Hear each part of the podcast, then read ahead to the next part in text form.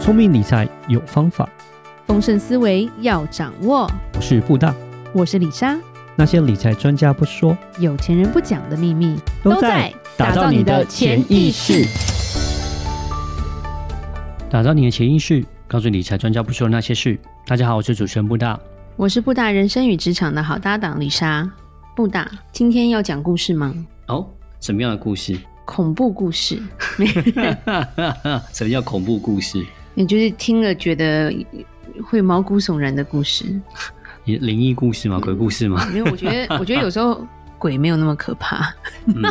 人人比较可怕。嗯，没有，是其实是 Netflix 它又有一个纪录片。Netflix 最近好看的都是纪录片，就之前不是讲那个骗子嘛，嗯然后又讲那个女生就是那个安娜嘛，嗯然后这一次这一部片叫做《Trust No One》， OK，不要相信任何人，所以这个是关于哪一个方面的故事啊？关于虚拟货币的。其实我们也有讲过一些虚拟货币的诈骗啊什么，但那都是嗯很小很小，就是像个小虾米一般的小故事。嗯，没想到这个李莎看到后面就觉得这个翻转翻转太多了，有点觉得这根本就是神鬼之作的。如果他是诈骗的话，因为他现在无解，嗯，就讲到好像无解。那其实李莎觉得就是它太精彩了，所以我们想要分两集来讲。好，那你就稍微跟我们讲一下这故事内容吧。所以李莎要爆雷哈，如果如果不想要李莎爆雷，想要后面再讨论的话，就要花那个一个半小时去看 Netflix 这个《别相信任何人》啊，它是一个虚拟货币的悬案。不过讲实话，这个是蛮大的一个，就是这是个纪录片哦，这不是个故事哦，就不是说好像是一个真实故事就是一个真实故事啊，其实没有。改编，对对对，所以就是二零一九年事情就是发生了啊，所以其实你不看 Netflix，其实你在上网去找这个资讯的话，其实也找得到。它是一个加拿大最大的一个虚拟货币的交易所倒闭的一个故事，这样子。对，然后布达已经把结论讲出来了，没有啦，就它其实就是一个，就是像布达讲的，就是加拿大之前最大的一个 cryptocurrency 的交易所所发生的事情。那其实李莎从头开始讲，反正有一个男生，他叫 Gerald，他是一个不是很特别的一个人，Gerald Cotton。他就是一般人，然后一开始他就是在一般的咖啡厅会出现一个，譬如说呃虚拟货币的那种讨论会，就是有时候就是大家线上就约，然后就可能去咖啡厅三五个人在那边聊。哦，我觉得虚拟货币是一个未来的趋势啊，或者是就是这样聊天聊一聊。然后他就一直讲说他想要创业，他想要做虚拟货币的交易。然后没想到他就真的好像成功了，他开了一间公司，好像哦很年轻嘛，对不对？二十几岁而已。就二十几岁而已哈。对我都觉得他们现在这些都是二十几岁啊。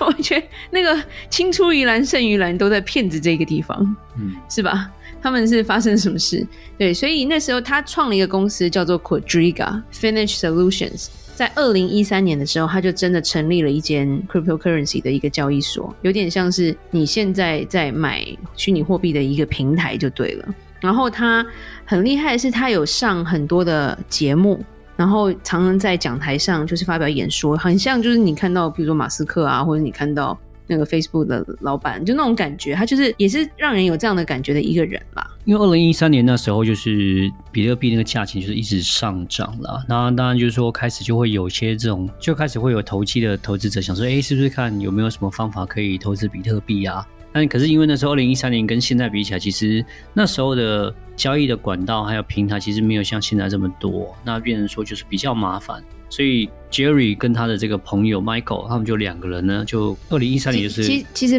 Michael 在后面才挖出来的。哦，故事情节就是非常曲折，就是譬如说影评，他们就直接讲说，这部纪录片厉害的地方就是你不能马上下定论，相信影片中看到的，因为它会不停的翻转。嗯好，其实事情发生为什么会有这纪录片？是因为他二零一三年这个公司成立了，然后他成成为了加拿大最大的虚拟货币的一个交易所嗯。他甚至在加拿大很多地方会有虚拟货币的提款机，嗯他还教小孩子扫这个 QR code，你就可以怎么样转钱或者是存钱进去。嗯对，然后甚至很多美国人也都用这个平台。这个片子开始就是，当然就是受害者就出现了。其实，在那个年代，会买虚拟货币的人，基本上他电脑不会太差。光是要怎么样去买虚拟货币，一般来说，他基本上都是年纪不是嗯太大，但是很多都是工程师，说真的都是电脑蛮强大的人。然后第一个受害者他其实是在戏谷软体的一个工程师，哦，然后是一个 OK 亚裔啦，是一个亚洲人。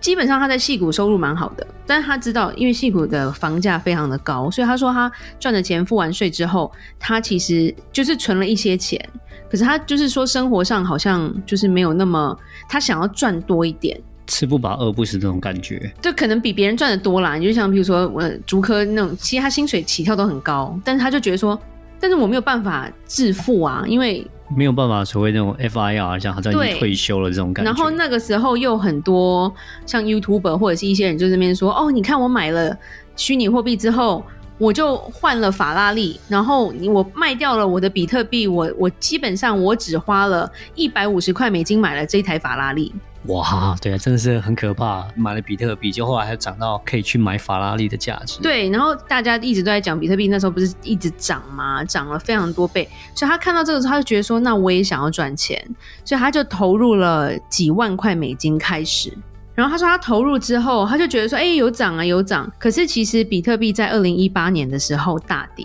嗯，对，大跌之后他就赔钱，他就觉得说，好，那我不玩了，我退出，我也不想待在美国，我要回加拿大，因为加拿大可能开销比较低，而且他是加拿大人。嗯，那他就把他的房子扣掉贷款卖掉之后，他拿到大概四十万美金的现金，嗯哼，他想要转去加拿大，然后他就他就是会做研究，他去看了，如果我的美金要换成加币，从银行转银行的话，手续费非常的高。嗯，那因为这个平台，它让你转钱买虚拟货币是有优惠的，嗯他就觉得说，反正我转过去之后，我再换加币，我在加拿大用就好了。就有点像是你去用美金，然后去买成虚拟货币，然后再从虚拟货币呢，然后因为还有 discount 嘛，就变成有一些特价，然后之后呢，再从虚拟货币再换回加币，这样转回去呃加拿大这对，样那子。他回加拿大就有钱用了嘛。嗯，结果他就发现他存进去都很快，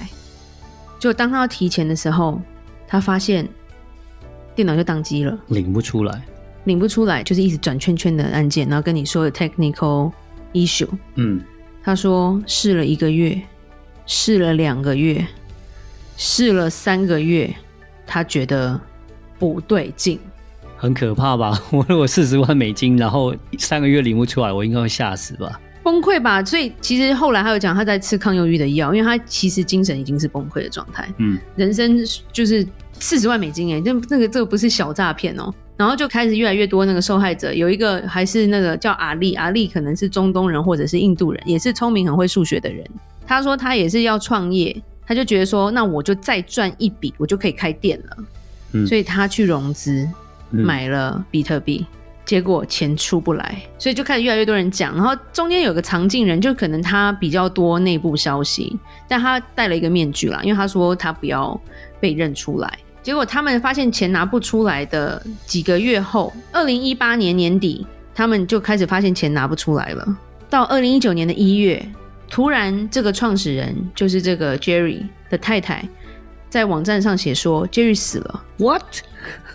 他死了。 OK，然后然后因为只有他有这个网站的 key，他只有他有这个密码，嗯，只有他能解开这些冷钱包，嗯哼，但他死了，对，所以无解。钱就不见了是不是然后过一个礼拜，网站消失了，哇塞，网站消失了，嗯，这边有二点五亿美金的比特币消失了，大家崩溃。然后偏偏这些人，因为都是其实这些人都比较宅，所以就开始上网，开始在在怀疑说这是个阴谋吗？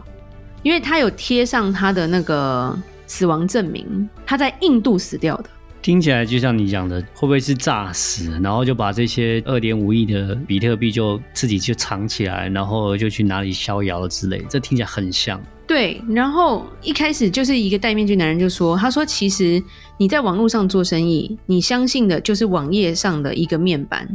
剥掉面板，你就知道它有多脆弱。嗯，所以其实那个网站后面操控的真人，真正的那个人才是你需要去相信的人。然后他们就发现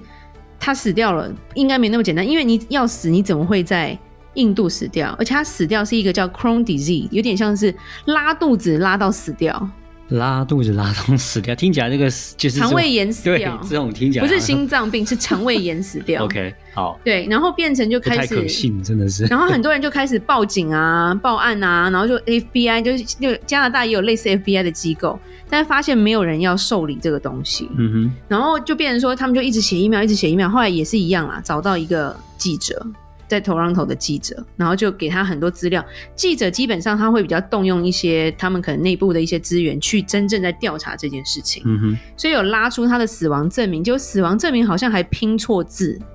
所以大家就更怀疑了。假的，一开始是觉得他老婆应该什么都知道，所以他老婆一定也在这局里面。嗯所以那时候网网友们就已经发出要杀他老婆的那个通缉令，因为他们就说他知道他住在哪，他们对要去围他，所以他老婆到现在都还住在安全屋里面，没有办法出来。嗯，怕那影出来就被人家影杀片了，是有访问他的姐姐，嗯就是女生的姐姐。那他姐姐就一直说：“哦，Jerry 人很好啊，我们很喜欢他。然后，呃，他妹妹就很爱他，他们真的很恩爱，什么什么的。”嗯他们没有那个感觉说他们是个骗子。然后反正就是一直查，一直查，查到后来之后，真的还有记者飞到印度，就说然后调查他的去死找因那就个对医生，哼嗯 OK 医生，就那医生居然回答的非常快，说我认得这个人，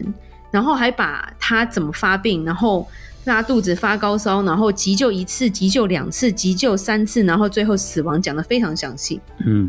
所以记者就说，这个医生都已经讲的这么细节了，那他就真的是死掉了。嗯，听起来好像或不，当然也有我会怀疑会不会这个医生也是在局里面的、啊，对，然后甚至就是还有呃，Ernest Young，就是那个很大的会计师事务所里面的嗯税务调查师，就是他们有都有人在调查这件事情。反正这整个事情就是一直转来转，一开始还怀疑他老婆，后嗯来他老婆好像又没事，嗯哼，然后就开始怀疑他，哎，才发现说刚刚那个布大有讲，他有个合伙人叫 Michael，对，对，才说哎，怎么突然有一个合伙人？而且这个合伙人在当初他要草创的时候，这个人也在。嗯但是这个公司如果他们没去查的话，这个名字一直都是消失的。所以会不会是这个人在幕后操纵？因为这个人有案底，嗯，这个而且 Michael 有案而底且这 Michael 还换过名字，他曾经叫 Omar，、然后也在美国。 ，OK，对，所以他们又打电话去联络这个人，因为这个人还在嘛。嗯哼，但 Omar 又又否认说，哦，我在很早以前就跟他就跟他拆伙了，嗯所以这件事情跟我没关系。是，然后又断线了，然后又查到美国有一个很专门的一个调查单位，它是可以查所有虚拟货币的来源，就是说嗯哼钱去哪，钱从哪里来。对，他就说非常吊诡的是，所有的钱进去都没有买虚拟货币，没有去买虚拟货币，基本上这个 Jerry 真的是一个骗子。嗯哼譬如说，他就自己设定，譬如说我存了一百块美金，他就帮你把它改成说多少的虚拟货币，然后因为你看网站嘛，嗯哼，对，你没有领钱之前你都不知道，因为你只看到数字啊。对，他就是一直在做这个事情，然后他就把钱一直转出去，就是一直有钱转到世界各地不同的虚拟货币的网站买虚拟货币，嗯但是是用他公司的名义，而不是用这些客人的名义。嗯所以他说调查到最后面很害怕的是。冷钱包里面是没有钱的，大家都知道虚拟货币是存在冷钱包里面的，对，冷钱包里面是几乎没有钱的。嗯对，然后那二点五亿美金非常多哎、对到底去，所以大家又觉得说他把钱拿走了，他现在一定住在某个小岛里，然后或者是找整形医生把他脸整掉，他现在一定就在某个世界，走在路上你也认不得。听起来是这样，很容很有可能啊，对啊，非常有可能，，对，那那现在变成说发现他是个骗子，然后加拿大的 FBI 也有讲说，但是他死了，我们什么都做不了。所以这个个悬案、这个故事到后面就是一个罗生门，而且前面的转来转去，你一看他老婆一定有鬼，就是你心中一定会觉得他老婆一定有鬼。哎呀，这个欧玛也有鬼，啊，这个也有鬼。然后看到后面，我觉得我们会觉得不可思议，但是我会觉得被骗的人是那一种绝望，你可以理解，就是嗯绝望，就是什么东西都没有了。对，当你放那么多钱在里面，然后当你领不出来的时候，那时候真的是很绝望，然后投诉无门，找不到人，警察也没有办法帮你的时候，真的是会有那种失落感。对，那这边就是把故事先讲到这里，因为李莎不想要说全部继续迷的把它爆掉，因为你们还是可以去看啦。我觉得那真的是真实的一个会刺激我们大脑，真的要要很小心的一个一个故事啦。对，那我们今天讲到这，我们下一集再来讨论说我们看到这之后，我觉得要跟。大家分享说我们有什么心得，跟有什么事情是我们要去注意的，在投资上面。好，那有任何关于理财的问题，欢迎留言或寄信给我们。如果你喜欢今天的节目，请在 Apple Podcast 给我们五星评价。打造你的潜意识，让你谈钱不再伤感情。我是布达，我是李莎，大家记得要去听下一集哦，下一集我们才要真正讨论这个故事背后我们看到了些什么。我们下次见，拜拜。拜拜